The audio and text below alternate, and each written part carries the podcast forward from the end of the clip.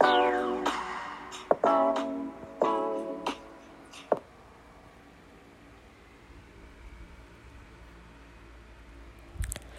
¿qué tal? ¿Cómo están el día de hoy? Mi nombre es Yesenia Jacqueline Salas Alvarado.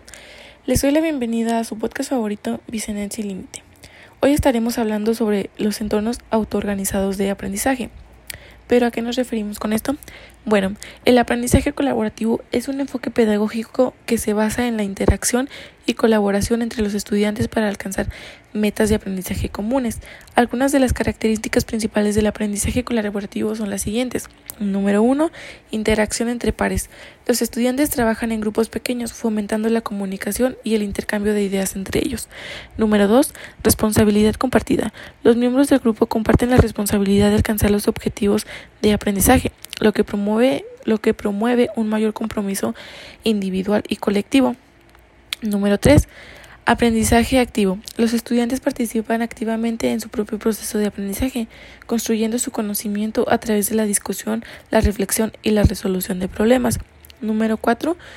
Promoción de habilidades sociales. El aprendizaje colaborativo brinda oportunidades para desarrollar habilidades sociales como la comunicación afectiva, el trabajo en equipo, la empatía y la negociación. Número 5. Diversidad de perspectivas. Los estudiantes aportan diferentes experiencias y, y, conocimientos al grupo, lo que enriquece el proceso de aprendizaje al permitir una variedad de perspectivas y enfoques.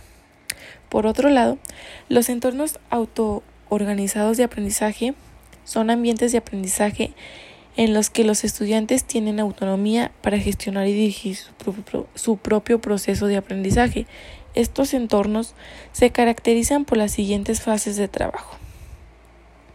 Número 1. Definición de metas y objetivos. Los estudiantes establecen metas y objetivos de aprendizaje basado en sus intereses, necesidades y aspiraciones personales. Número 2. Planificación y organización. Los estudiantes diseñan su propio plan de estudio, identifican los recursos y las necesidades de aprendizaje que utilizarán para alcanzar sus metas. Número 3. Investigación y exploración. Los estudiantes se involucran activamente en la búsqueda de información relativa, la exploración de diferentes fuentes y la recopilación de recursos que les ayuden a adquirir conocimientos y habilidades. Número 4. Reflexión y autorreflexión. Los estudiantes reflexionan sobre su propio proceso de aprendizaje, evalúan su progreso y hacen ajustes en su planificación según lo necesario. Número 5. Colaboración y retroalimentación aunque los EAO, enfoques de aprendizaje, enfatizan la autonomía individual, también puede incluir oportunidades para la colaboración y la retroalimentación entre pares, donde los estudiantes comparten ideas de se apoyan mutuamente y ofrecen comentarios constructivos. Número 6. Evaluación y autorregulación.